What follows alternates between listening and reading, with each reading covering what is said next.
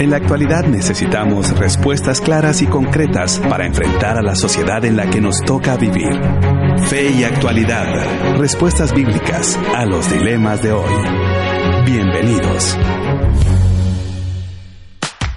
Muy pero muy buenas tardes querida audiencia, estamos muy contentos de poder iniciar su programa Fe y Actualidad, un programa que pretende responder desde una perspectiva bíblica y teológica los dilemas que nos plantea el escenario contemporáneo. Y hoy, por supuesto, retomamos la serie de las parábolas de Jesús con la temática de el Hijo Pródigo. Y para mí es un honor, por supuesto, jueves tras jueves presentar a nuestros queridos maestros, profesores y panelistas de fe y actualidad. Nelson, bienvenido a este programazo porque esta es una de las parábolas más contadas y a veces también más incomprendida en la historia de la interpretación.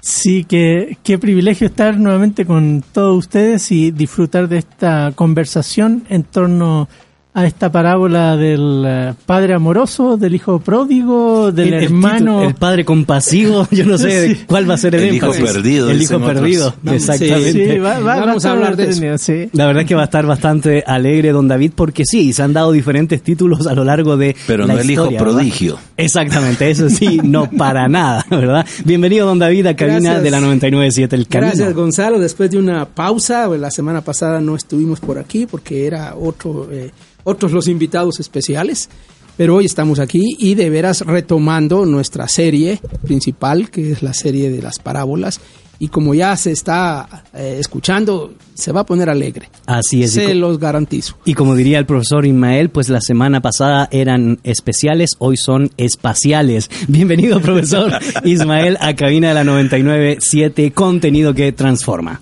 Ya estás aprendiendo a jugar palabras. Ah, ¿verdad? sí, poco a poco, al, al seguirlos.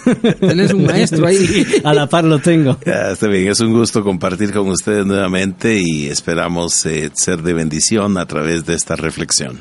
Así es, y te recordamos la pregunta del día eh, que puede ser contestada a través de la página de Facebook Fe y Actualidad FM o también la página del Camino FM y también a través de un mensaje de texto o una nota de voz al WhatsApp 5895 57 78.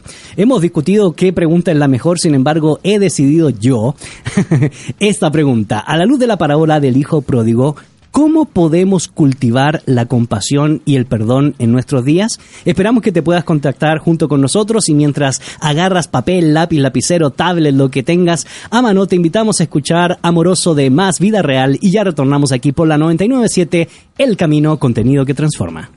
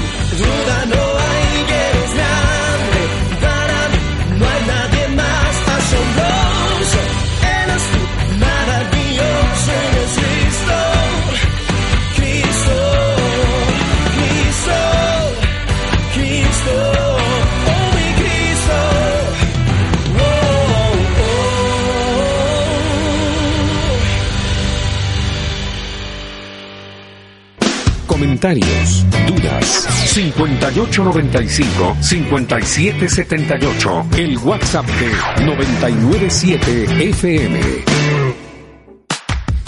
Ya estamos de regreso, querida audiencia. Soy Gonzalo Chamorro y en cabina me acompañan los profesores Nelson Morales, David Suazo e Ismael Ramírez. Y hoy hemos vuelto a la serie Parábolas de Jesús con la temática del Hijo Pródigo. Y te queremos recordar la pregunta del día y, por supuesto, las vías de comunicación, dándole la cordial bienvenida a nuestra buena amiga Betsabe Ansora. Muy buenas tardes, profes, y cada uno de ustedes que nos está escuchando este día. Les recordamos que la pregunta dice, a la luz de la parábola del Hijo Pródigo, ¿cómo podemos cultivar la compasión y el perdón? Les recordamos que se pueden comunicar con nosotros a través de Facebook en nuestra página de Fe y Actualidad FM o también con un WhatsApp al número 5895-5778. Esperamos sus comentarios. Muchas gracias por esos datos, Betsabet. Y Nelson, una de las cosas que siempre hacemos y acostumbramos en nuestro programa, pues es hacer una breve introducción al tema. Y así como lo hicimos con el Sermón del Monte y damos un conglomerado de ideas, también queremos hacerlo hoy retomando eh, el concepto de las parábolas. Y si nos puedes recordar, especialmente a nuestra comunidad virtual, a nuestra audiencia, en qué contexto nosotros vamos a estudiar las parábolas, qué hemos dicho nosotros en este programa de lo que es y significa eh, una parábola, tanto para ese momento histórico como para nosotros hoy y de esa manera introducir a la temática y a la parábola específica del hijo pródigo en este programa.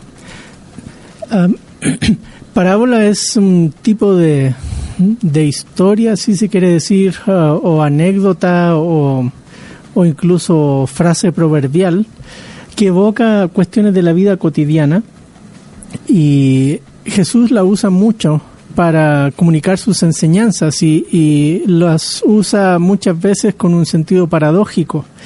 Eh, y eso vamos a ir viendo en esta parábola también, que son cosas cotidianas pero las trastorna de manera que hace que la audiencia se dé la vuelta y diga, pero espérate, ¿cómo, cómo que dices qué? ¿Cómo el dice hijo, que dijo? Que, que el hijo dijo qué, que le pidió al padre que qué. Ese tipo de reacciones son normales en, en el tipo de enseñanza de Jesús y, y en esta sección de Lucas donde se encuentra la parábola es la sección donde Jesús se enfoca. Hay, hay bastantes parábolas bien conocidas eh, en esta eh, sección de Lucas que va del capítulo mediado del capítulo 9 hasta el final del capítulo 19 y eh, pues la, la que vimos la vez pasada está unos capítulos antes que este, así que eh, está enmarcada ahí en, en esa sección de enseñanzas de Jesús camino hacia Jerusalén. Correcto, y una de las cosas que ha mencionado Nelson Don David es que esta parábola se da muy bien, como lo mencionó, dentro del contexto de la oveja perdida, la moneda perdida y por supuesto la del hijo pródigo. Y si nos pudiera mencionar un poco el contexto general, dónde se están dando estas palabras, por, parábolas, porque Jesús está combatiendo, hay que recordar, a los líderes religiosos. Y hay un mensaje para sus oyentes que quieren aprender eh, un contenido respecto a la palabra, pero también hay una crítica, una denuncia por medio de la parábola y generalmente va en esas instancias eh, el uso de las parábolas y nos pudiera comentar, por supuesto, ese contexto general de las mismas. Sí, claro, ya lo mencionó Nelson hace un ratito. La parábola, pues, es, es un- una historia, un- un- un recurso retórico eh, muy bien elaborado, artísticamente elaborado, para enseñar unas verdades muy profundas. Eh, yo digo que algunas de las verdades que las parábolas tienen, si se dijeran de manera directa, eh, no tendrían el efecto que tienen al eh, presentarse por medio de la parábola. Y en este caso es un, un ejemplo muy, muy, muy claro. El capítulo 15, que es donde está la parábola de- del hijo pródigo, y vamos a ver si así es lo más correcto llamarlo, ¿no? Correcto. Eh, es, es, ¿Por qué? Cuando hablamos de la parábola del buen samaritano, le pusimos bastante atención a la ocasión de la parábola. Porque decíamos, es, es un, un- fue un, un- un preámbulo como más extenso ahí. Aquí no es tan grande, aquí es apenas los primeros dos versículos del capítulo 15, pero es suficiente como para darnos a entender que Jesús está eh, dirigiéndose especialmente a los escribas y fariseos, Correcto. porque en esos dos versículos eh, lo que tenemos es que los publicanos y los pecadores se acercaban a Jesús para oírlo. ¿Eh?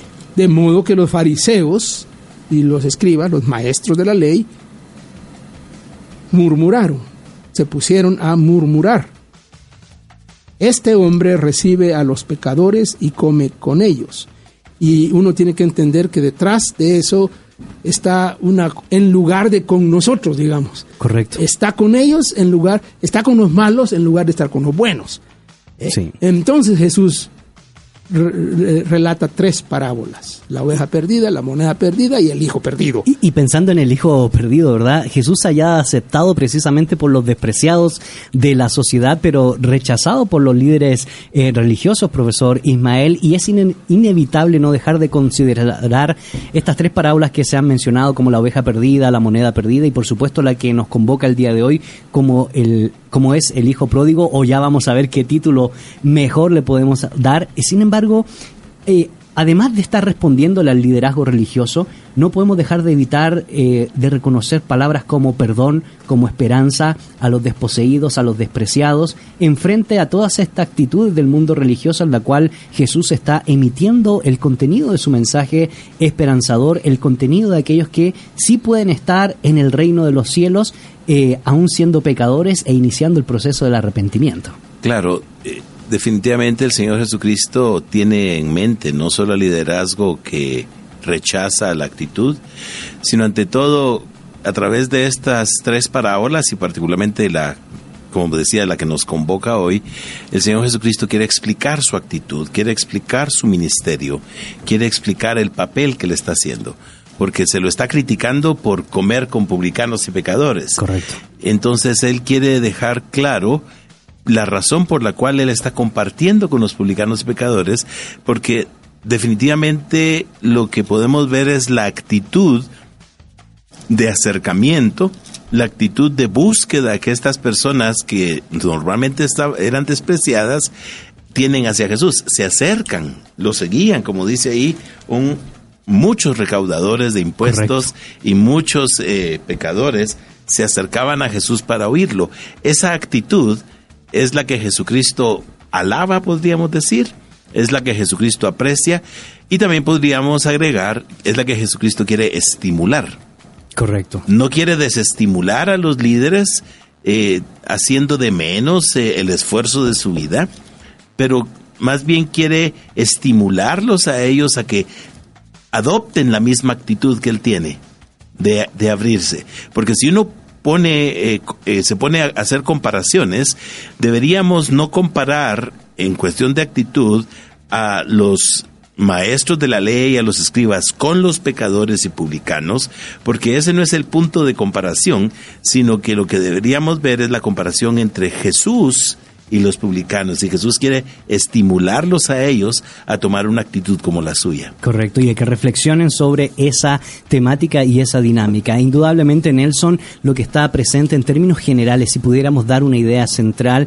es que Dios está vitalmente preocupado por el arrepentimiento de los pecadores, no solo de los publicanos, no solo de los, no solo de aquellos que marginalmente podrían ser despreciados y desechados, sino también quiere el cambio de actitud de los líderes religiosos, como menciona el profesor Ismael, y eso pues nos conecta en términos generales para entrar a la parábola que nos convoca el día de hoy.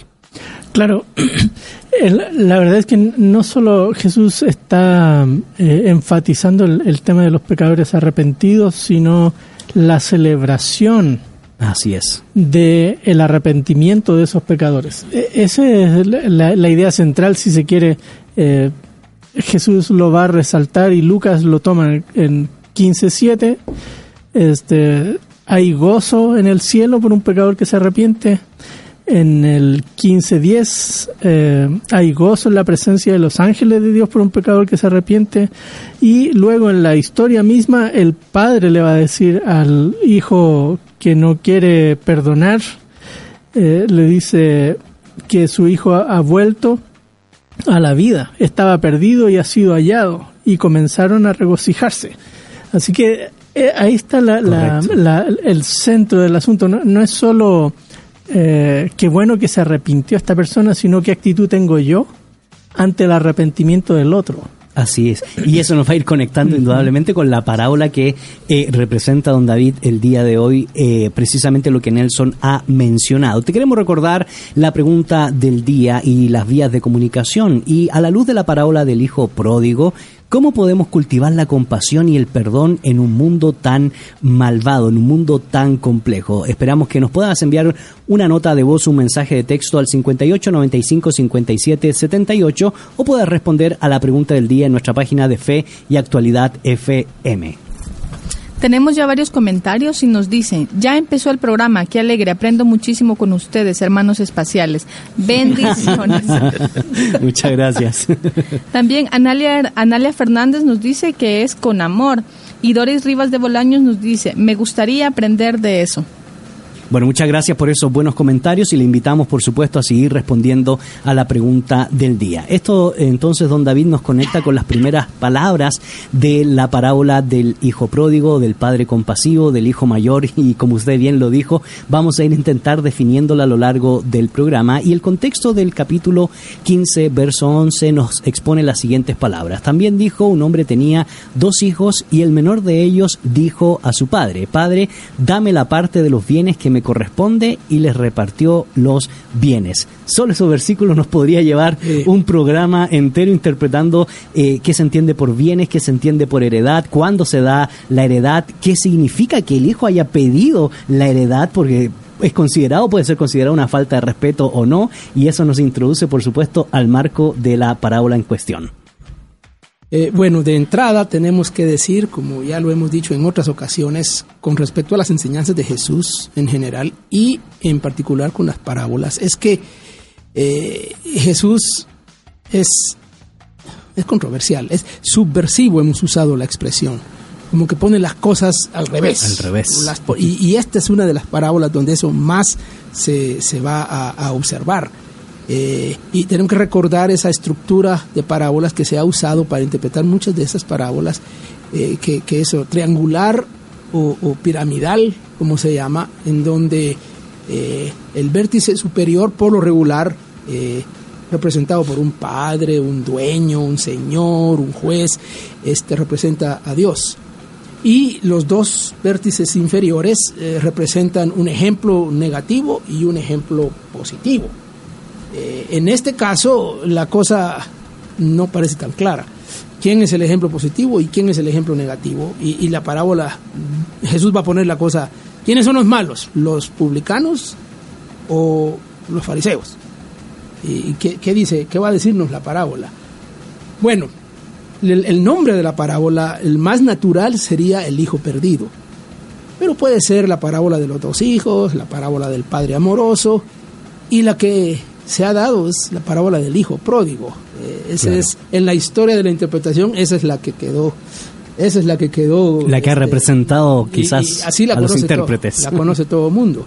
Bueno, lo que hace este hijo menor, de entrada, como ya dijo Nelson hace un rato, eh, los que estuvieron oyendo a Jesús habrían dicho que, que ¿qué? ¿Cómo- ¿Cómo así? ¿Que, que un hijo hizo eso? No, eso no pasa. Este, así no es la cosa, ¿no? Eh, eh, un, un- un- un hijo menor pidiendo su, su parte de la herencia, eh, ¿qué parte era? Ah, recuerden, la, la- la ley decía que doble porción tenía el, el- el mayor, El ¿no? mayor, correcto. Y si solo eran dos, eh, un problema matemático, ¿no? ¿Qué parte le correspondía a, a uno y qué parte le correspondía al otro? Claro. Pero algunos han dicho que lo que este hijo está haciendo eh, es una cosa eh, totalmente fuera de, de orden, fuera de lugar. Es no solamente un- una ofensa al padre, sino más que eso. Eh, por lo regular, las herencias se hacen efectivas después de la muerte del Correcto. padre. Es decir, lo que estamos viendo aquí es, si lo tuviéramos que analizar así de, de golpe, una auténtica falta de respeto Sí. de parte del hijo menor. Bueno, es como que está diciendo... Está diciendo, "Ya "Padre, muérete". Ya muérete, Claro. sí, porque ya quiero disfrutar lo que me corresponde.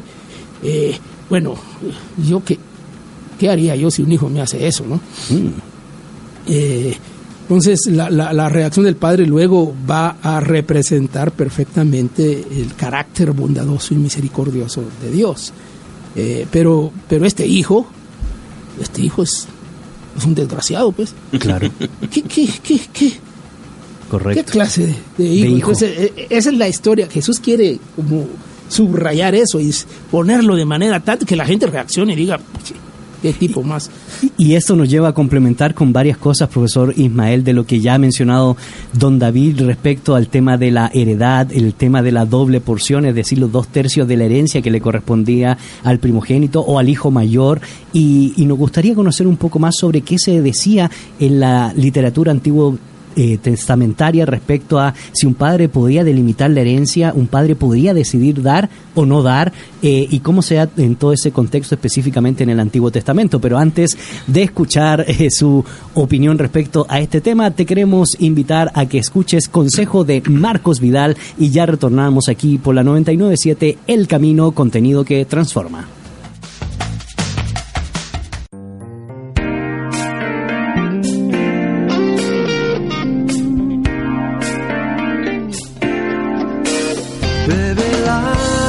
Que brota de tu propia fuente y no busques saciarte en otra corriente que solo traerá tristeza a tu corazón.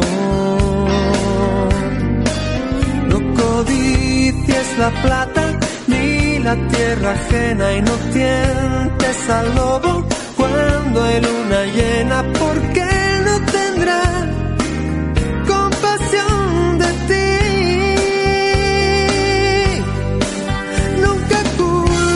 al cielo de tu situación ni pretendas ser otro en tu imaginación. Sé más sabio y acepta el molde de tu condición. Y no entierres la mina que se te entregó. Aprovecha los días que tu Dios te dio y celebra sol.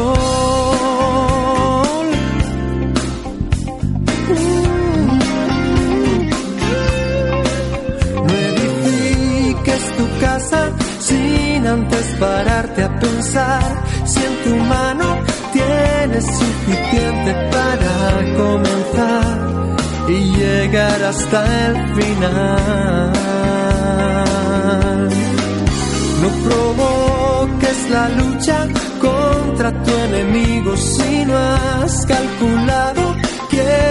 Contigo y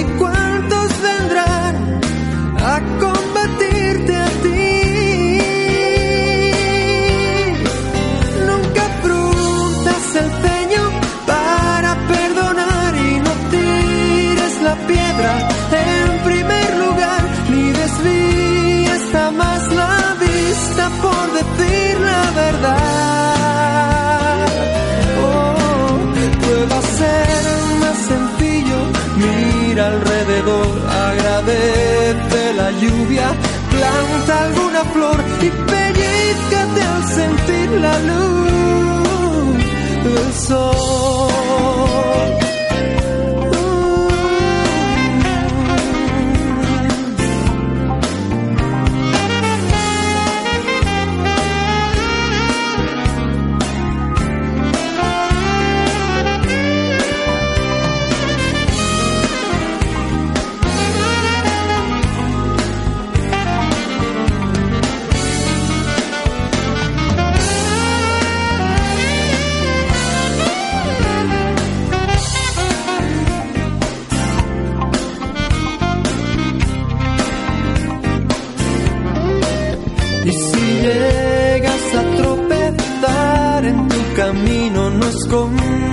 La cara, aunque hayas caído, tendrás que aprender para recomenzar. Es mejor ser honesto y empezar de cero que urdir un atajo por llegar primero y a Dios no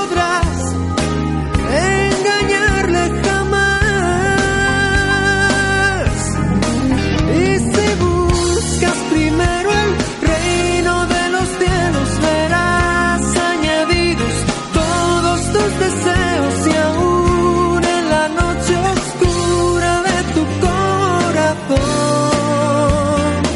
oh, oh brillarás como el oro puro de verdad, como el águila en vuelo. Te remontarás, volverás a ver brillar la luz del.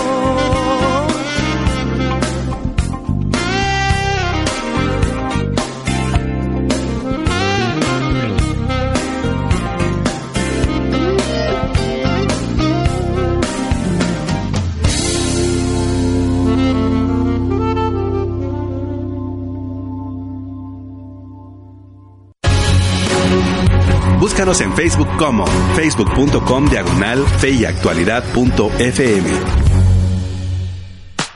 Ya estamos de regreso, querida audiencia. Soy Gonzalo Chamorro y en cabina me acompañan los profesores Nelson Morales, David Suazo e Ismael Ramírez. Y estamos trabajando la serie de las parábolas de Jesús y específicamente eh, el tema de, ya no sé cómo llamarle, si hijo pródigo, padre compasivo, el- los problemas y los dilemas del hijo mayor, etcétera, etcétera. Y, y antes de escuchar los comentarios que siguen entrando a nuestra red social y escuchar la opinión respecto al concepto de los bienes y de la herencia en el Antiguo Testamento, mencionábamos, Nelson, fuera de cabina algo que es bastante interesante de por qué ha sido complicado darle un título en la historia de la interpretación. Y una de las cosas que tú decías es que hay algunos autores que han visto un solo tema. Sin embargo, haciendo una exégesis profunda dentro del texto bíblico, realmente la parábola da para, por lo menos, mínimo, tres temas considerando los personajes que interactúan en esta parábola.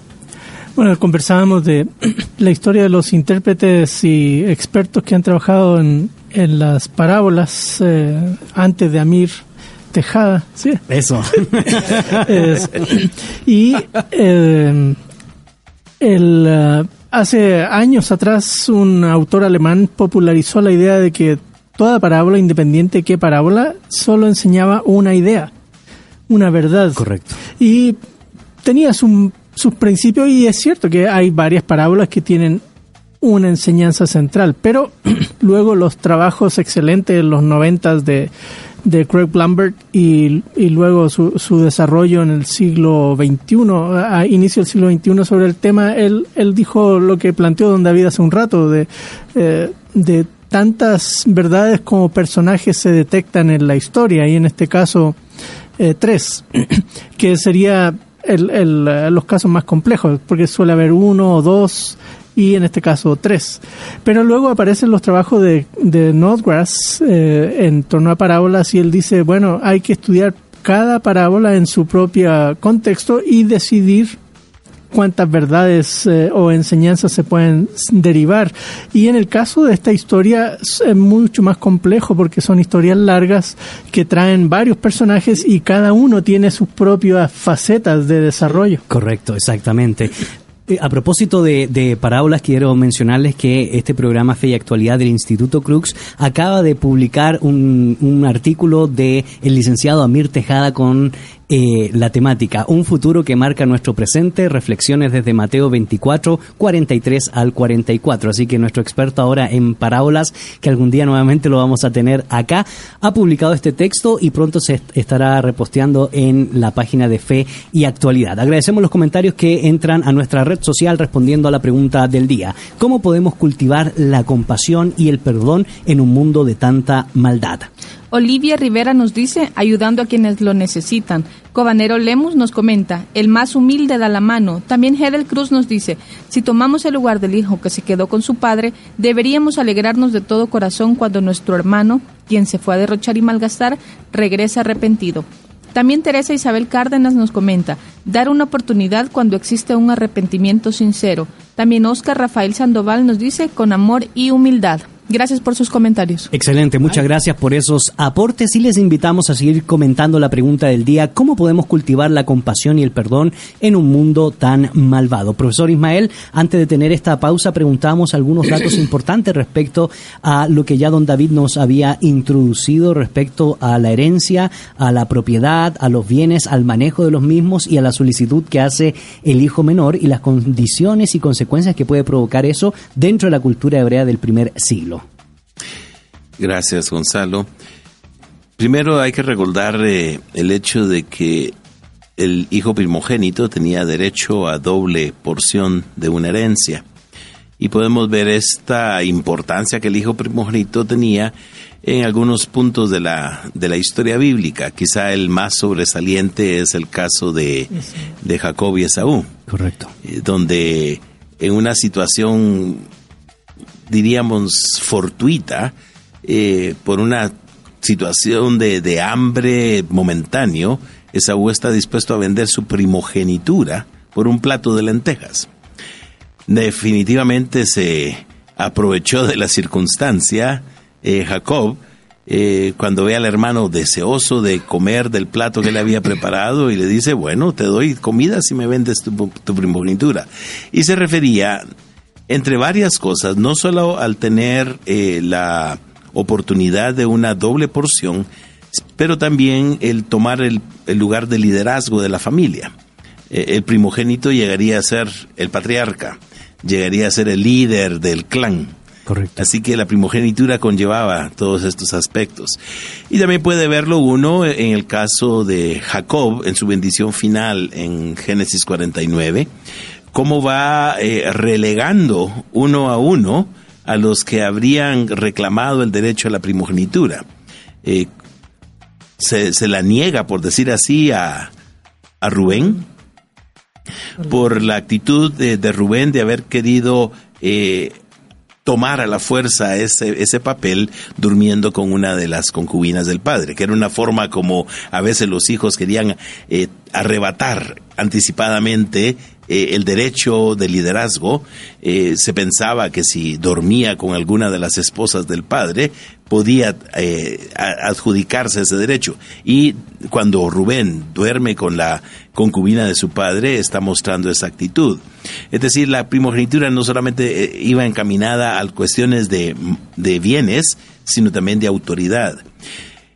Luego a los que seguían, que eran Simeón y Leví, Jacob les niega ese derecho por su actitud sanguinaria al matar a los hijos, a, lo- a los, a las gentes de Siquem. El siguiente que sigue en la lista es Judá. Correcto. Y es a él a quien le cede entonces el derecho de, de- de que sea el líder de la familia. Y pues bien, nosotros sabemos que David es descendiente de Judá. La cuestión mesiánica. La cuestión mesiánica va relacionada con ello. Pero también es interesante que, dejando a un lado el derecho por quienes habían nacido, Jacob no ha olvidado a, los hijos de su esposa predilecta. Y por eso es que a José le da doble primogenitura.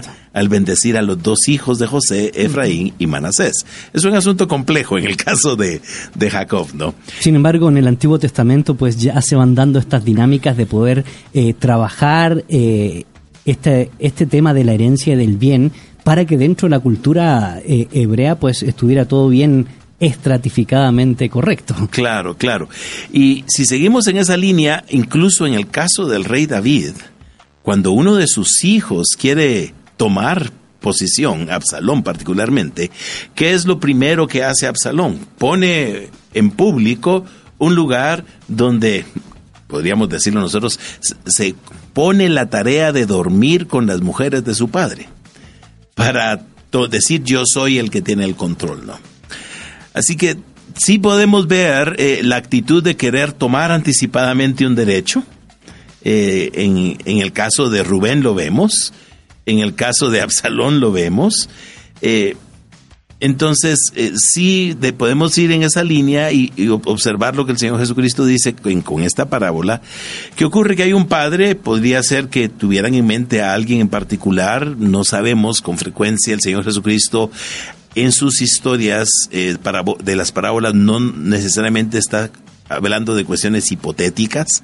Es posible que tenga a alguien en particular, eh, como hay- la parábola de aquel eh, de aquel eh, hombre que se va lejos a recibir un reino, usualmente se vincula con personajes de la época que andaban buscando eh, el, y, viajaban a Roma precisamente a, recibir la autorización del emperador para volver y tener el control en la tierra de Palestina.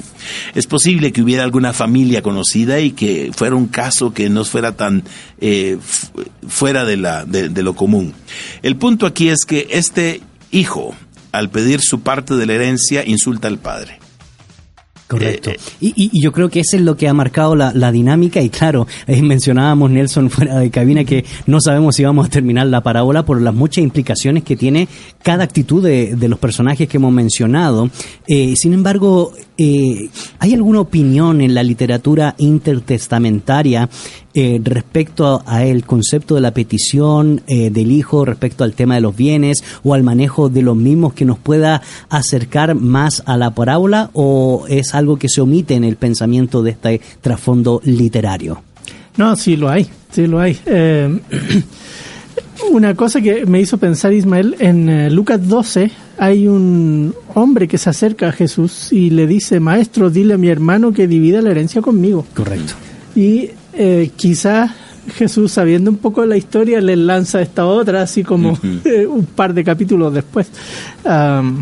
Sí, ha- hay varias, eh, sobre todo en la literatura sapiencial, ha- hay eh, varias indicaciones en, en torno al tema de la herencia y en términos generales eh, apuntan más al, a la imprudencia de pedir.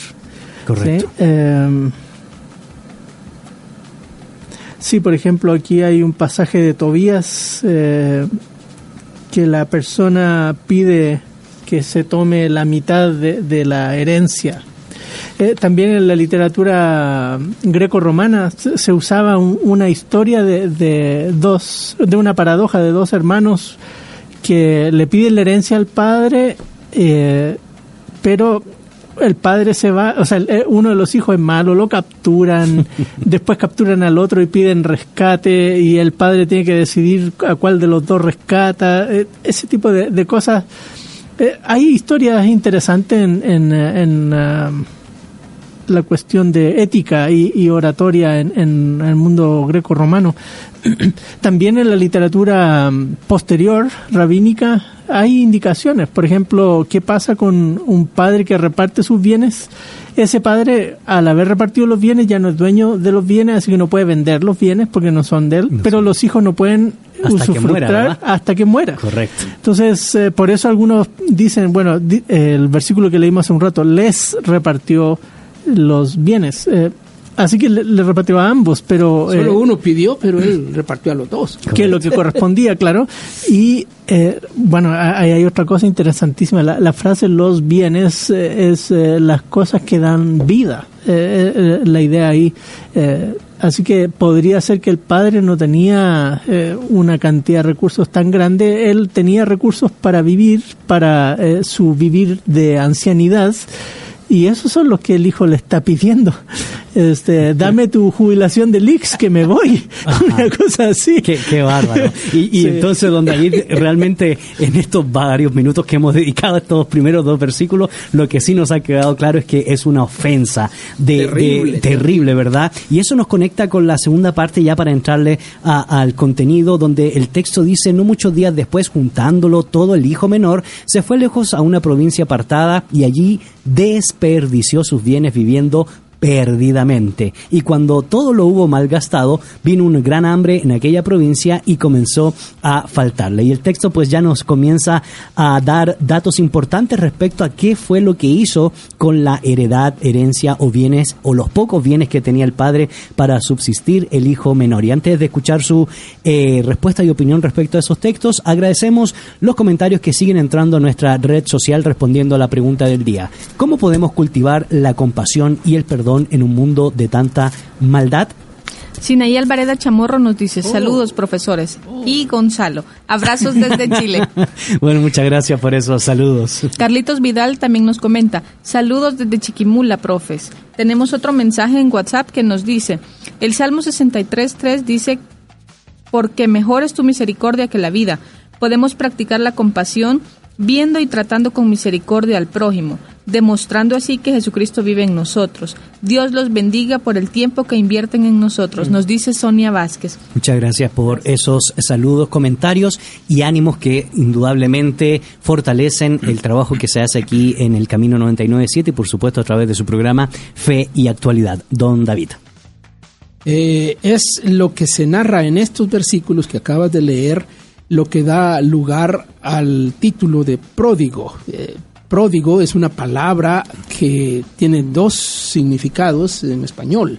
Eh, y uno de esos significados es despilfarrador. Eh, es decir, el que derrocha eh, lo- los bienes. Y, y- y de ahí viene. La, la otra acepción de la palabra tiene que ver con el que es generoso, con el que es dadivoso, este, la parte como positiva de la palabra. Eh, pero lo que narra la parábola nos presenta al hijo menor derrochando y gastándose, mal gastándose. Eh, es, es tanto así que cuando avanza la, la historia, el hijo mayor después eh, agrega eh, elementos, detalles de en qué lo gastó. Porque el hijo mayor dice que lo gastó este, con rameras y con... eh, la historia al principio no lo dice. Correcto. Eh, Entonces, aquel probablemente está interpretando un poquito más de la cuenta. Pero ahí está, la historia del derrochador, el hijo malvado que eh, insulta al padre, que exige su herencia y luego se va. Eh, son, son, no tenía por qué irse, pero se va. Él quería tener libertad, pues, para hacer lo que quisiera con lo que le correspondía. Y, y- en cierto modo refleja mucho la mentalidad de la gente, de la mentalidad de, de muchos hijos a lo largo de la historia y aún hoy, ¿no? Que, Correcto. que, que estarían haciendo algo similar a lo que este está haciendo. Quería Y conocer el mundo. conocer el mundo y tener recursos para eso y, y- usar los recursos eh, que, que- que le corresponde, le habrían correspondido, pero los está usando antes de tiempo. Antes de tiempo. Eh, y, cuántos hijos no han malgastado el dinero de los papás en la historia y hoy? Y de hecho, ¿cuántos hijos no subsisten, ni se capacitan, ni se forman, ni quieren trabajar en la vida pensando que la herencia del padre les va a solucionar eh, todas las circunstancias de su peregrinaje? Y así podríamos ir agregando bastante pregunta. Sin embargo, aquí aparece, profesor Ismael, una circunstancia que va a marcar el itinerario del hijo eh, pródigo y las circunstancias que vino gran hambruna en la provincia y la situación es que comenzó a faltarle. Y eso obviamente cambia el escenario para este hombre que estaba divirtiéndose, estaba pasándolo bien, estaba malgastando, como dice el texto bíblico, los bienes de su padre eh, y la situación se le pone complicada. La vida nos da sorpresas, es una expresión que, que solemos decir. Pensé que iba a decir la vida es una tómbola que también. también, también. Eh, con resultados inesperados, ¿no? Que hay cosas que no solemos eh, anticipar. Sin embargo, esas sorpresas eh, no podemos decir que son del todo sorpresas porque hay ciertos eh, patrones de vida, ciertos tipos de conducta que sabemos hacia dónde llevan. Claro. Eh, o sea, una persona... Nuestras de- decisiones marcan tarde o temprano el destino. Sí. Para bien y para mal. Un despilfarrador sabemos para dónde va. Eh, una persona que no sabe apreciar eh, los bienes que otro seguramente tuvo que luchar mucho para obtenerlos, sabemos que va a desperdiciarlos. Y tarde o temprano se le van a terminar. Porque no duran para siempre. Es decir, como alguien decía, no tenía una, una, una, una bolsa sin fondo, que la que podía sacar y sacar y durarle, no. Y, y pensando en las variadas lecciones para la vida, creo que es una lección que el Señor Jesucristo de alguna manera deja ver, que la persona que es ah, descuidada en la vida, definitivamente se le va a terminar eh, es- es- esa diversión. Va a, caer, ese- va a caer muy bajo. va a caer muy bajo. Ese, ese disfrute nos recuerda lo, lo efímero, lo pasajero de lo que este mundo nos ofrece. Sí, sobre todo en un contexto de bienes limitados, que era la mentalidad eh, en esa época, ¿no? Claro, claro. Entonces, los bienes los tiene aquí, los está trasladando a otro. Y llegará un momento en que se acaban. eh, en el mundo nuestro hoy que se habla de generar riqueza y eso, eh, quizá la gente no está tan consciente que si no genero riqueza me la estoy consumiendo. Correcto. Es parte del...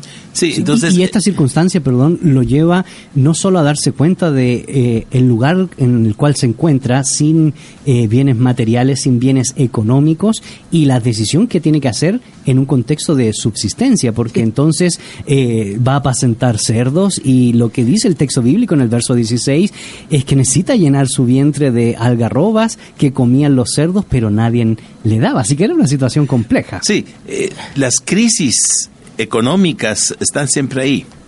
Eh, y a la gente que las crisis le, les pega más duro es a la gente que está desprevenida, que no anticipa, que piensa que la vida siempre va a, a darle lo mismo.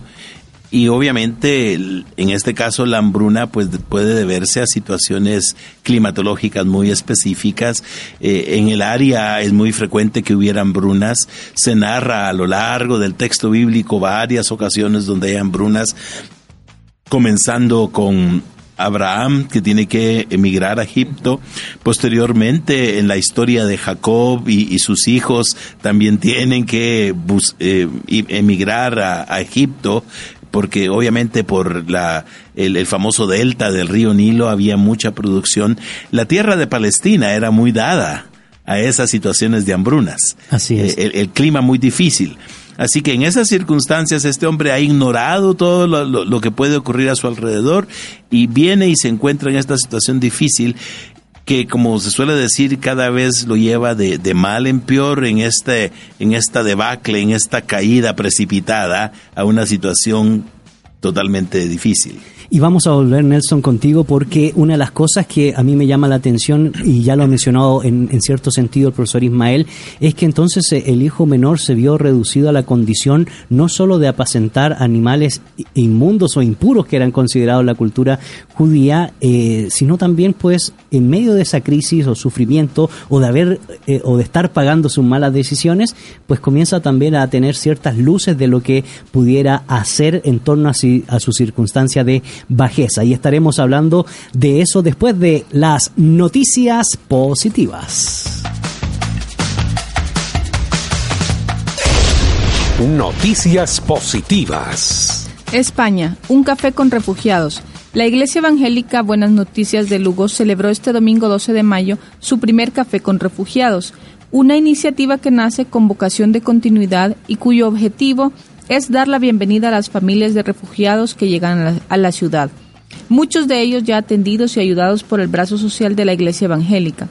La Iglesia ofrece asistencia desde su llegada a Lugo a través del Banco de Alimentos, roperos, servicio para encontrar empleo, así como una comunidad de personas donde puedan integrarse. Atendemos a muchos refugiados, sobre todo de Venezuela, Honduras y El Salvador. De estos tres países están viniendo ahora muchas personas a Lugo. Podríamos decir que solo por aquí pasan cada semana entre una y dos familias de El Salvador y de Honduras afirma Ana Pérez Lozano, portavoz de Buenas Noticias. La iniciativa de celebrar un café con las familias tiene como objetivo crear un espacio de, seguri- de seguridad y relación, donde la comunidad cristiana puede mostrarse abierta e integradora. Y estas fueron las noticias positivas.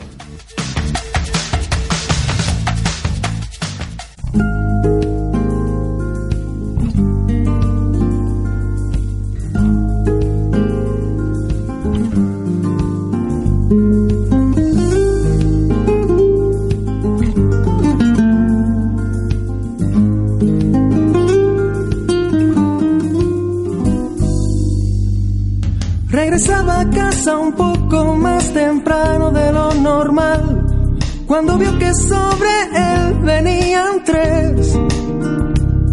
Y navaja en mano le atacaron sin contemplación, le dejaron inconsciente bajo el sol.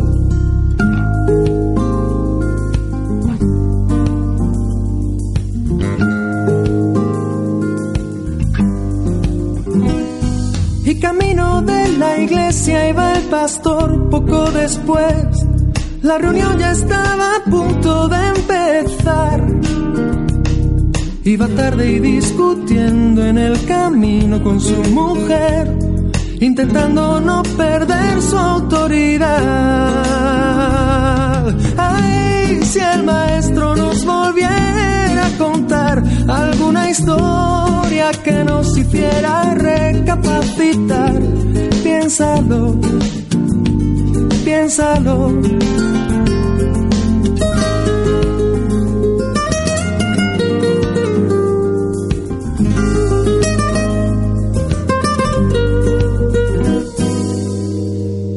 Tres minutos más y el líder de alabanza apareció.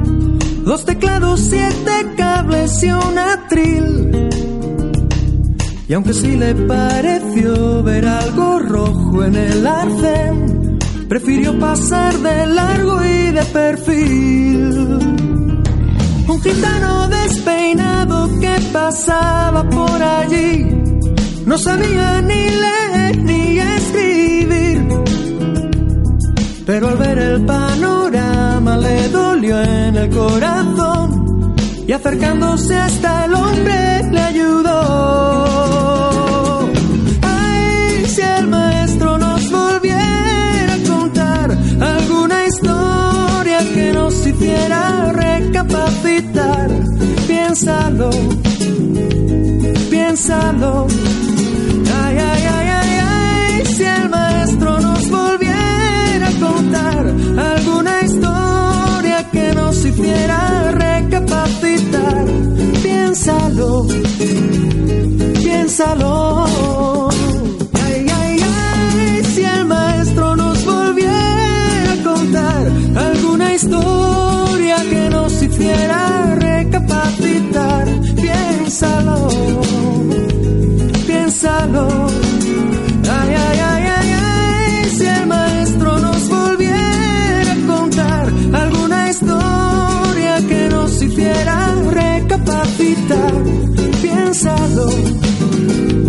Piénsalo.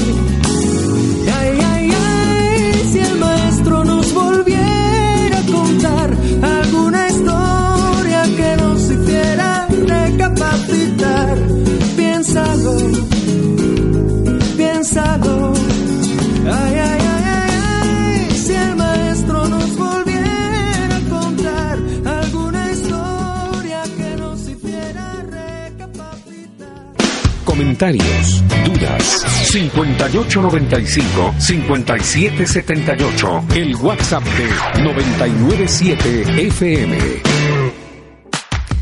Ya estamos de regreso, querida audiencia. Soy Gonzalo Chamorro. En cabina me acompañan los profesores Nelson Morales, David Suazo e Ismael Ramírez. Y estamos trabajando la serie Las Parábolas de Jesús con el tópico de el hijo pródigo o el hijo prófugo también, ¿verdad? Porque yo no sé cómo colocarle el día de hoy. Sin embargo, aparte de la noticia positiva que escucharon hoy, tenemos también otra excelente noticia que queremos compartir con ustedes. Y ya les habíamos mencionado el jueves pasado de que el programa será repetido los días viernes de 1 a 2.30, los sábados a las 7 de la noche, un excelente horario para aquellos que trabajan de lunes a viernes y quieren a esa hora el son del cafecito o del té, escuchar el programa, pero también para aquellos que van un poco rezagados con eh, la dinámica de las series que hemos venido tratando, tanto de las parábolas como la serie de los pasajes difíciles de la Biblia o temas de actualidad, les cuento la buena noticia que todos los lunes a partir de la 1 una, una PM será repetido el programa anterior al que corresponde al día jueves. Así que, pues gracias a Dios eh, por la radio, por la retransmisión eh, y sin duda alguna esperamos que este programa pues sea de bendición tanto para aquellos que escuchan por medio de las redes sociales como también aquellos que están en sintonía de la 99.7. Así que esa excelente noticia queríamos eh, compartir con cada uno de ustedes y por supuesto retomando con el tema que nos convoca el día de hoy, hemos posteado la pregunta, a la luz de la parábola del Hijo Pródigo, ¿cómo podemos cultivar la compasión y el perdón en un mundo de tanta maldad? Linda Beatriz nos dice, yo considero que para poder perdonar debemos ser humildes e imitar a Jesús, porque nos enseñó a amar y perdonar como niños. También tenemos otro comentario de Carolina Plasencio que nos dice, qué temazo. También tenemos más comentarios y Eva de Paz nos dice, Descansen un poco, amados amigos y maestros. Dios bendiga sus vidas y muchas gracias por enseñarnos. Bueno, muchas gracias. Sí, es bueno descansar en medio de tanta... Y, y es interesante porque cada vez que nos reunimos o alguien falta es porque, no porque estemos descansando, viajes, conferencias, seminarios y todas las cosas, pero bueno, es buen consejo que nos da a ver si nos vamos unos días de vacaciones, ¿verdad? Así que muchas gracias por esos saludos y comentarios que entran a nuestra red social respondiendo a la pregunta del día, ¿cómo podemos cultivar la compasión y el perdón en un mundo de tanta maldad? Nelson, retomando el tópico que hemos venido tratando, pues eh, comentaba que la situación del hijo menor eh, se da en un problema de hambruna, en una situación donde su vientre está vacío y tiene que comer alimentos que se daban para animales que eran considerados impuros y en medio de esa situación crítica, pues eh, él se le enciende un poco la, la, la luz, la ampolleta, iba a decir yo, el bombillo, ¿verdad? Ampolletas en Chile. El bombillo y en medio de esa situación compleja, pues toma una determinación que va a marcar la, el rumbo de la, de la historia de la parábola. Claro, el texto dice que en esa situación eh, tocó fondo, diríamos Así también, es. eh, otra metáfora, ¿no? Eh, en esa situación dice que él volvió en sí. O sea, como que vinieron a él recuerdos de cómo era su vida antes, lo que eh, tenía, lo, lo que disfrutaba, como se dice, ¿no? Que, que uno no valora lo que tiene hasta que lo pierde Claro. un poco eso y, y él lo que viene a su mente es eh, la cantidad de gente que trabaja eh, con su padre que esas personas tienen un mejor vivir que lo que él está viviendo en ese momento. Y, y ante esa situación él se da cuenta se da cuenta de todo lo que ha hecho y viene e- ese proceso de arrepentimiento. Y, y él concibe el, el arrepentimiento en, en dos facetas, ¿no? Y eso te iba a mencionar, Nelson, porque el texto nos da eh, ciertas luces para concebir de que el arrepentimiento sí es genuino, porque él quiere retornar, pero no quiere retornar como hijo teniendo todas las condiciones que tenía antes de salir, sino quiere retornar y ganarse el sustento con su trabajo como lo hacen los jornaleros. Claro, él había aprendido a trabajar, eh, saber si en, en sus años de juventud antes de irse había trabajado, pero ahora sabe y valora el trabajo. Y eh, es lo que viene a su mente, ¿no? Eh, esos trabajadores tienen un mejor vivir que yo en este momento y eh, dice el texto a mí me, siempre me llama mucho la atención eso, eh, me levantaré, iré a mi padre y le diré, Padre, he pecado contra el cielo y ante ti, dice esta versión. Eh, claro, él había deshonrado a su padre al irse, así que claramente estaba violando un mandamiento. Y también el, el hecho de haberse ido, de dejar a su padre ahí eh, sin el cuidado que debía eh, tener él como hijo y no haber honrado a su padre con el esfuerzo y, y el, el respeto por los bienes que el padre había generado, él se da cuenta que, que ha cometido do- doble error eh, y él quiere enmendar eh, confesando su pecado frente a Dios y frente al Padre. Ya no soy digno de ser llamado tu hijo, hazme como uno de tus trabajadores. Correcto. Y, y don David, la historia cobra, eh, un- da un giro interesante porque pensando en la cultura de esa época y pensando en nuestra cultura, al ver el padre a su hijo, lo más probable es que un buen padre al ver al hijo, lo que hubiera hecho primero, antes de tener compasión o misericordia, es, ah, sí te quería ver o voy a agarrar el, la vara para eh, corregirte o instruirte. Sin embargo, Jesús nos cambia el paradigma común de cómo hubiera reaccionado probablemente un padre judío de la época y comienzan a resaltar ciertos distintivos que serán importantes en la parábola. Distintivos como compasión, misericordia y alegría. Bueno, si nos ponemos, esta es una de esas parábolas que nos pueden eh, impulsar a por ponernos en los zapatos de cada uno de los personajes ahí. Eh, si nos ponemos en los zapatos del, del hijo menor, ¿cómo sería? ¿Cómo reaccionaríamos? ¿Cómo estaríamos en este caso en el proceso de arrepentimiento? Pero Así es. ahora, Per- perdón que le interrumpa, no es lo mismo ser hijo y ver al padre desde lejos.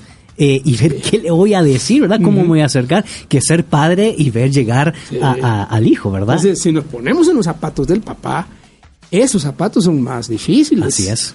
Son más difíciles de, de- de usar.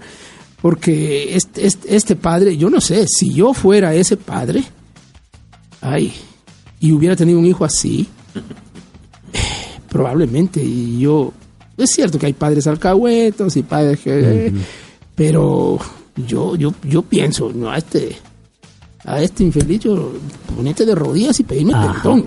No vas a pensar que así nomás eh, vas a venir como que sin Correcto. nada, ¿no? Eh, pero la, la historia nos muestra un, un padre que parece ser que ese padre estaba todos los días esperando, Así es. esperando, como con la vista así, ¿no?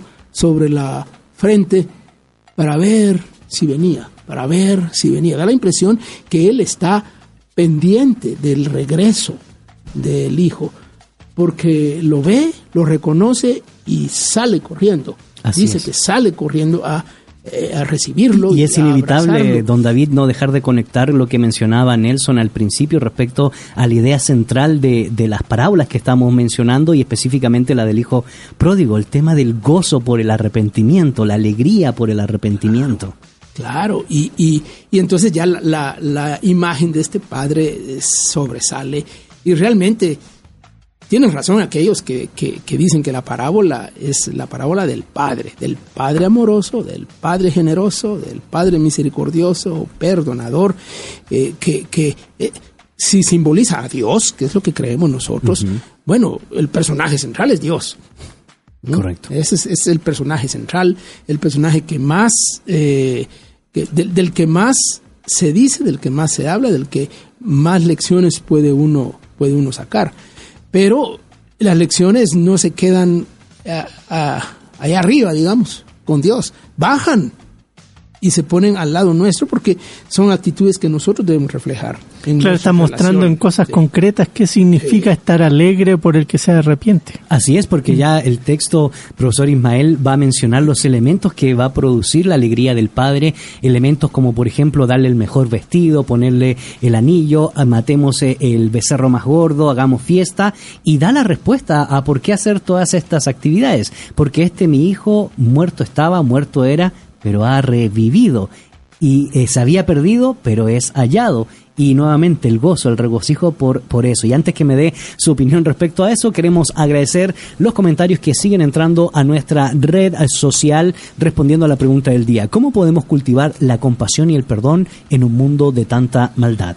Lesbia Rodríguez nos dice, siguiendo las ordenanzas de Jesús, amando al prójimo sin señalarlo, conducirlo, rescatarlo por el camino que lleva a Cristo. También tenemos un mensaje en WhatsApp que nos dice, muy buen día, respondiendo a la pregunta, yo pienso que si aprendemos a perdonar en este mundo de tanta maldad, vamos a ser libres y, y liberaremos también a las personas. Atentamente, Astrid Mota. También nos dicen, saludos a todos en cabina. Sería bueno que pudieran tener dos programas en vivo durante la semana. Gracias por instruirnos jueves tras jueves. Atentamente, Fernando Ab. Bueno, muchas gracias Fernando, aunque también eh, nuestra buena amiga eh, Eva eh, de Paz, Eva Paz, eh, nos mandó a descansar, así que pues estamos en una encrucijada. ¿Qué Unos nos hacemos? mandan a trabajar y otros nos mandan a descansar. Bueno, vamos a intentar buscar el intermedio, profesor eh, Ismael. Me llama la atención que este padre es tanto el padre que le dio la herencia como el padre que lo espera. Y podría uno preguntarse, ¿qué padre hace eso? No? Eh, eh, ¿Qué padre cede al deseo del hijo? Y podríamos quizá razonar en el sentido de que le da la oportunidad, la oportunidad de, de que aprecie, aprecie lo que ha tenido, perdiéndolo. Eh, si uno se pone a pensar en el lado de, Dios como ese Padre, eh, hay que recordar que Dios nos ha dado la oportunidad de que obedezcamos o desobedezcamos y que Dios no nos evita que fracasemos, pero nos da la oportunidad para que recapacitemos y pensemos en lo mucho que Él ha ofrecido. ¿Qué es lo que este hombre hace cuando se encuentra allá eh, cuidando de, de- de- cerdos y no teniendo absolutamente nada que comer, eh, hace, le, le hace esto pensar que Dios les ha- le ha dado a uno muchas bendiciones que con frecuencia no las aprecia. Sin embargo, este padre no se cansa de haber dado al hijo en una oportunidad porque sabe que este hijo sigue siendo su hijo y tiene un corazón para con él, y cuando el hijo retorna, utiliza lo que todavía está bajo su control. Alguien podría decir, bueno, el padre está abusando aquí de lo que era del otro hijo ya. Eh, probablemente podría decirse que ya no tenía derecho, pero sí tenía derecho porque él aún estando en vida, el otro no había tomado control de ello y el padre aún podía administrarlo. Y hace tres cosas. Uno, le da, pide que se, que se le vista con el mejor vestido. Eh, se ha sugerido la posibilidad de que ese mejor vestido posiblemente era un vestido propio suyo, porque, porque ¿quién tenía los mejores vestidos en la familia? El padre. Eh, le hace que, se, le pongan sandalias y se señala que con frecuencia eso diferenciaba a un amo de los de los esclavos eh, el estar eh, con buen calzado hace que le pongan un anillo al dedo y posiblemente no era un simple anillo sino que era un anillo como los que se utilizaban para sellar es decir un, un anillo que da señal de autoridad autoridad. o sea, lo, lo restablece a la posición de hijo. Eh, ese- Esa es la, la, la, la situación total que podemos ver.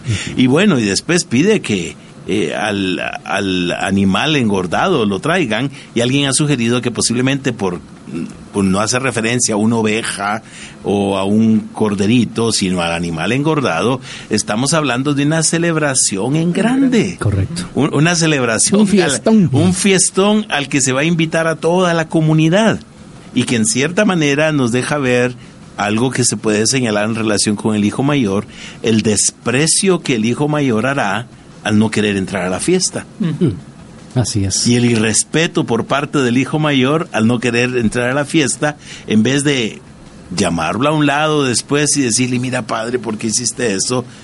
De una forma pública manifiesta su eh, rechazo al amor del padre hacia el hijo que ha vuelto. Y, y casualmente eso nos conecta con eh, un tercer personaje del que no hemos hablado tanto y que ya lo introdujo el profesor Ismael Nelson, que es el hijo mayor en medio de una circunstancia muy puntual, muy específica, ¿verdad? Eh, justificado o no, se molestó. Y se molestó por la situación que originó el padre al recibir con tanto amor a este hijo que estaba perdido eh, y sin embargo se ha salvado porque ha encontrado el correcto eh, camino. Y lo que me llama mucho la atención eh, son las últimas palabras que mencionaba el profesor Ismael, que él no quiso entrar, pero quien salió, al igual como salió a buscar al hijo menor, fue el padre al hijo eh, mayor. Y antes que nos des tus eh, respuestas y apreciaciones respecto a este tema, agradecemos los comentarios que siguen entrando a nuestra red social respondiendo a la pregunta del día. ¿Cómo podemos cultivar la compasión y el perdón en un mundo tan malvado? Liz Aldana nos dice, bendiciones a todos. Yo creo que una de las maneras de cultivar la misericordia es ayudar a los que lo necesitan al ser generosos, practicar la, gene- la generosidad, no quedarnos indiferentes. También Hedel Cruz nos dice, todas las, todas las circunstancias favorecen al hijo pródigo para volver en sí, sean malas experiencias o buenas. Debemos regresar a la casa del Padre. También Dina Alvarado nos dice que nos sintoniza desde Naciones Unidas 1 y nos comenta, linda parábola, lo que no, lo que no nos cuesta, hagámoslo fiesta. Nos muestra que debemos ser previsores y buenos administradores. Y vemos nuevamente el amor de nuestro Dios perdonador. Si ya nos ha perdonado y estamos arrepentidos de corazón, ¿qué nos puede detener a nosotros a ser compasivos y perdonar? Muchas gracias por esos saludos, comentarios que le dan un valor agregado siempre a nuestro programa, Nelson. Wow, ahí no sé, creo que vamos a tener que Uno mira, uno mira la hora y dice, eso puede ser otro programa de hora y media. Sí, un- una pausa porque claro, mira, este, hay varios paralelos y antiparalelos aquí. Eh, el hijo pródigo eh, se va y, y termina siendo siervo de otros y eh, quiere anhelar volver a la casa del padre. Interesante que no habla de volver a su casa, sino volver a su padre. Y, y eso es lo que le interesa a él, volver a esa relación que tenía con su padre, siente que lo que ha hecho ha ofendido a su papá y, y está buscando la restauración con él. Y eh, al volver el, el hermano, eh, nunca lo llama mi hermano, lo llama tu, Tu hijo. ¿sí? Eh, también él Ya se- lo había desconocido en cierto modo. Claro, y eh, también se mira a sí mismo y dice, yo te he servido todos estos años. o sea, él se mira como el, el- lo que el hermano eh, pródigo quiere ser. Claro, toda la argumentación que está dando es para hundir más Sí. eh, al hermano menor. Eh, claro, y, y- y justificarse el mismo con- Correcto, con, justificarse mismo. con sus actitudes, con su servicio, con todo eso. que era la actitud del liderazgo religioso. Claro, exacto. Y, y eso conecta con, con el inicio, ¿no? Eh, El, el tema de estos fariseos y escribas que murmuraban, este recibe a los pecadores y come con ellos. Comer con ellos implica comunión, implica eh, participación, identificación, y es lo que el padre está haciendo con este hijo que ha vuelto. Correcto. Y quizá Y- otro sí. aspecto es, aparte de comer con ellos, indica aceptación, indica no juzgar, que es muy importante, que es lo que lo que este hermano mayor está haciendo con el hermano menor, Sí. al decir que ha ido a despilfarrar el dinero con prostitutas, ¿no?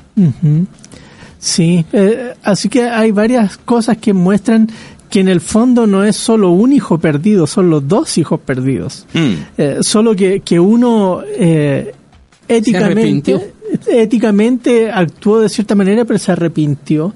Y la historia termina sin decirnos qué pasó con el hijo. Así es. Eh, el hijo mayor. Así que eh, es como una invitación abierta a, al hijo mayor. Nosotros somos el hijo mayor, los lectores, y se nos invita a reevaluar eh, qué tan gozosos estamos cuando un pecador se arrepiente. Correcto. Y eso nos conecta con la parte eh, última y quisiéramos... que, eh, el tiempo lamentablemente no nos alcanza, don David, porque pudiéramos hacer mucho análisis del hijo mayor respecto a nuestra propia condición, eh, inclusive aquí como profesores, inclusive la realidad que representa la sociedad en general, que es una actitud típica del hijo mayor, eh, y sin embargo me gustaría escuchar brevemente comentarios sobre eso, pero también la, la respuesta de- del padre, ¿verdad?, hacia el hijo mayor. Bueno, el padre sigue mostrándose amoroso, sigue mostrándose perdonador, buscador, porque él lo hace, busca a su hijo y luego busca al otro hijo mayor. Eh, el- la, la característica del padre sobresale, sobresale en todos los casos.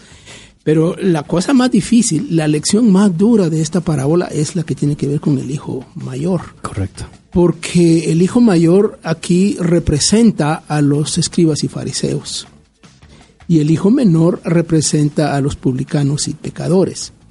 Entonces, en la sociedad judía, ¿quiénes eran los buenos y quiénes eran los malos? Eh, ¿cómo, cómo entendía la sociedad a, a- a esta gente? Eh, y, y- y quién se autojustificaba? ¿Quiénes eran los que se justificaban? Eran los escribas y los fariseos. ¿Quién se está justificando aquí? Es el hijo mayor. Entonces la parábola va dirigida a los que se justifican a sí mismos. Va dirigida a los que consideran que son los buenos de la película. ¿ah?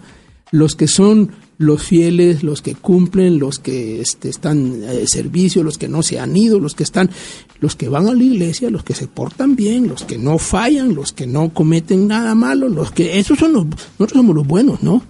Correcto. Sí. Esa parábola va dirigida a nosotros Así a los que nos consideramos los que estamos bien y que aquellos infelices que están haciendo las cosas malas no tienen derecho a compartir ni nuestro lugar.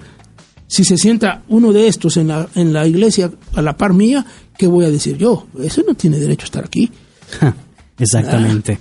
Queremos agradecer los comentarios que siguen entrando a nuestra red social y por cierto en mi página Gonzalo Achamorro me comenta nuestro buen amigo Velázquez, Byron Velázquez, dice les recomiendo este libro, es otro enfoque, totalmente a lo que se está comentando, dice El Dios pródigo de Timothy eh, Keller. Sí, muchas gracias por eh, esa recomendación eh, y, sin duda lo hemos mencionado, ¿verdad? Esto puede tener diferentes enfoques por lo que es y por lo que significa en sí la parábola, así que muchas gracias por esa recomendación. Y otro libro que yo les recomendaría desde una mezcla de arte y análisis literario del famoso autor Henry Nowen es El regreso del hijo pródigo, meditaciones ante un cuadro de Rembrandt, un cuadro que fue pintado en el siglo XVII, bellísimo cuadro que está en el Heritage eh, Museo donde principal donde reúne precisamente este cuadro y se ve varios enfoques, el enfoque del padre, del hijo y por supuesto del hermano mayor. Y tenemos más comentarios eh, con nuestra buena amiga Betsabe Ansora. Nos entra un mensaje en WhatsApp que nos dice, esta parábola expresa la actitud de los judíos contra los samaritanos. La ley y la gracia es otra pincelada que veo acá. Saludos a todos, mi nombre es Neri Valdés. También nos dice, comparto todo el comentario del hermano David Suazo, justicia divina y justicia del hombre. Bueno, muchas gracias por esos buenos aportes. También Manuel Cisniega nos dice, ¿hay repetición o cómo irlo otra vez? Saludos. Pues sí, ya hemos eh, expresado públicamente que se va a repetir el programa los días viernes a partir de la 1, los eh, PM, los sábados a partir de las 7 PM y el reprise del programa anterior los días lunes a partir de la 1. Así que muchas gracias por esos eh, buenos comentarios, preguntas y también aporte con literatura que puede ir engrandeciendo el contenido de este eh, tópico. Y en ese sentido, profesor Ismael, pues nos quedan algunos minutitos para reflexionar respecto a esta parábola, eh, ya no en el siglo I, sino para nuestros días, aportes y desafíos. La actitud nuestra es muy importante a la hora de que predicamos el Evangelio, porque como el Señor Jesucristo dijo, Él había venido para sanar a los enfermos y no a los sanos. El problema es que los sanos, entre comillas, también son enfermos, pero no se reconocen a sí mismos como enfermos. Y el mensaje es eh, a recapacitar y reflexionar que el pecado eh, que nos aleja de Dios no solamente es el pecado escandaloso, como el del hijo pródigo, Correcto. sino también el pecado oculto como El eh, la como el hijo mayor de la autojustificación, que es precisamente lo que en otra historia, si pudiéramos decir, o parábola, el Señor señala, que es la del fariseo y el publicano, ¿no? En la cual el fariseo se alaba ante Dios, que es por, por lo que hace, ¿no? Eh, ayuna dos veces a la semana, da diezmos de todo, y, y es lo que tenemos aquí con el Hijo, ¿no? Exactamente. Si te he servido todo el tiempo obedeciendo tus mandamientos, es la autojustificación. Y ese es el pecado eh, quizá más difícil de reconocer, Eh, eh, porque realmente pensamos que es justicia, cuando si se está haciendo para lograr nuestros propios propósitos, es la autojustificación un pecado difícil de reconocer. Y la parábola va encaminada a los dos puntos, que el padre que busca a los dos hijos está dispuesto a recibir a los dos y quiere que los unos se reciban a los otros también Correcto. para que la familia esté reunida. Es, es tan importante, ¿no? Eh, aprender a, a- a- a reconocer que, que no es nuestra actitud de aparente obediencia la que nos pone por encima de los otros, sino que realmente es el amor del Padre el que acepta a cada uno y el que nos une a nosotros, y ese mismo amor del Padre es el que tenemos que mostrarnos. Muchas gracias por esos eh, comentarios. Agradecemos también los comentarios que siguen entrando a nuestra red eh, social y dice Carito Ruiz, en la parábola observo dos posiciones y dos condiciones. La primera es la posición del padre, quien ama eh, tomó la decisión de alejarse del... Perdón, leí mal. Quien ama y espera al hijo en primera instancia, luego la del hijo quien tomó la decisión de alejarse del padre. Las malas decisiones del hijo son el resultado de la decisión de alejarse. En cuanto a la condición, el padre es el único que podría recibir, perdonar y celebrar, y efectivamente y para gozo del hijo desobediente. El padre obra con misericordia, bondad y abundancia, otorga perdón y celebra el regreso. El hijo, por su parte, tomó la decisión de humillarse, caminar hacia el Padre, confesar su pecado y esperar la resolución del Padre. Sobre la pregunta, me gusta el verbo empleado en la pregunta cultivar, lo cual indica una acción intencionada para lograr algo. A partir de ahí debo señalar que entiendo que la decisión de cultivar debe ser personal y voluntaria. En tal caso, necesitamos la ayuda de Dios. Perdonar no es fácil y normalmente no se desea, pero la falta de perdón es una cárcel del alma que carga día a día con el victimario, es decir, otorgar perdón, es liberarse del victimario y conectarse con el amor de Dios. Para poder perdonar, primero debe vivir y cultivar el amor como virtud teologal en su vida. ¿Qué tal? y aprovecho de recomendarles un excelente artículo que eh, publicó mi amada esposa que eh, se titula El ser madre y mujer a la luz de María y usted lo puede encontrar en la página del Instituto Crux. Nelson, palabras y desafíos finales. Volver a leer la parábola eh, mirándonos nosotros como el... Al recordar nuestra historia en el pasado nos solemos identificar con el hijo pródigo y, y eh, cómo el Señor nos perdonó y nos eh, trajo al redil, Ah, pero volverla a leer desde los ojos del hijo mayor, que es, es la audiencia, y, y- y como decía hace un rato, la parábola termina invitando al hijo a entrar a la fiesta. ¿Cómo, ¿Cómo celebrar? Aquí no está celebrando la vuelta, está celebrando el arrepentimiento. Y, y eso es importante recordar. De repente pensamos en que hay que aguantar a la gente como sea y eh, no, aquí es hay un arrepentimiento, ¿cierto? Um, pero también de autoexaminarnos. El, el reto que lanzó hermano Ismael creo que, que es fundamental. Claro. Para y, y qué interesante, Nelson, porque un genuino arrepentimiento, a- aunado al sentido común, nos lleva a hacer las cosas correctamente, o Mm. lo que deberíamos hacer, ¿verdad?, dentro del contexto de la parábola y la enseñanza en sí. Sí, así que ahí está mi, mi reto a mí mismo y, y también a cada uno de los eh, que nos oye y nos mira a través de Facebook Live. em, es examinarnos y, y estar en sintonía y entrar a la fiesta de celebración. Correcto. Don David, palabras y desafíos finales. Bueno, pensando en lo que dijimos al principio, por lo menos tres lecciones. Hay más, hay más que esas, pero por lo menos tres lecciones. Del hijo, de- del hijo menor, y yo aprendo que no hay lugar tan bajo del cual no podemos arrepentirnos y del cual el Señor no nos puede rescatar. No importa cuán bajo caiga una persona, Podríamos decir, no hay pecado imperdonable.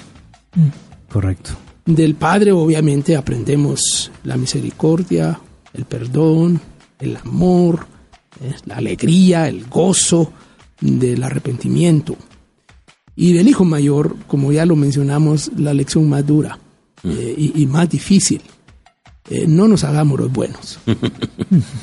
No, no- no nos hagamos los que hemos estado sirviendo y somos los fieles y somos los que este, tenemos que, que reconocer, mm, debo reconocer que, que si yo fuera ese hijo mayor de esa historia, eh, probablemente yo hubiera reaccionado igual, Sí. igual que Igual ese yo. hijo. Yo me identificaría con ese hijo, yo diría, pero ¿y qué- ¿quién se cree este tipo? Todo lo que hizo y ahora viene como que sin nada y el papá, no, no, me tengo que examinar. Y ahí viene eh, el- el- el problema de reconocer el arrepentimiento de otros, gozarnos con el arrepentimiento de otros y disfrutar ¿ah? del perdón de Dios en todo sentido. Sí, así es. Yo quisiera leer un pequeño párrafo de Henry Nowen. Cuando está escribiendo y analizando la, esta parábola, pues él dice, aquí todo se une. La historia de Rembrandt, que es el artista que pinta esta parábola, y dice la historia de la humanidad y la historia de Dios. Tiempo y eternidad se cruzan, la proximidad de la muerte y la vida eterna se tocan, pecado y perdón se abrazan, lo divino y lo humano se hacen uno. Y es una interesante síntesis que comienza a hacer eh, Henry Nowen en este texto del regreso del Hijo Pródigo. Indudablemente, y como lo decimos siempre, cada personaje nos podría haber tocado eh, un, programa diferente porque hay muchas cosas que podemos decir, muchas cosas que podemos analizar en estos días eh, sobre las circunstancias de nuestras actitudes, sobre nuestra ética, sobre el verdadero arrepentimiento, sobre el sentido común de lo que nos toca hacer a la luz del mensaje de Jesús y por supuesto la ética del reino. Sin embargo, los desafíos ya han sido expuestos y esperamos que nosotros podamos tener en primer lugar podamos identificarnos quiénes somos en estos tres personajes representados. Somos como el Padre misericordioso, somos como el Hijo despilfarrador, pero que se arrepiente con humildad, o somos como el Hijo mayor. Eh, analice su propia vida y sobre esa base, recuerde, eh, Dios tiene los brazos abiertos para recibirnos y darnos perdón y misericordia. Profesor Ismael, muchas gracias por compartir con nosotros aquí en cabina de la 997. Gracias, Gonzalo. Es una bendición poder compartir con todos ustedes. Eh, creo que, aparte de que la gente nos escucha para aprender. Creo que en este proceso aprendemos unos de otros. Así es. Nelson, gracias por estar con nosotros. Como dije al principio, eh, es un gusto, un, un placer estar y reflexionar junto con ustedes en, en estos temas. Y Noel tiene toda la razón.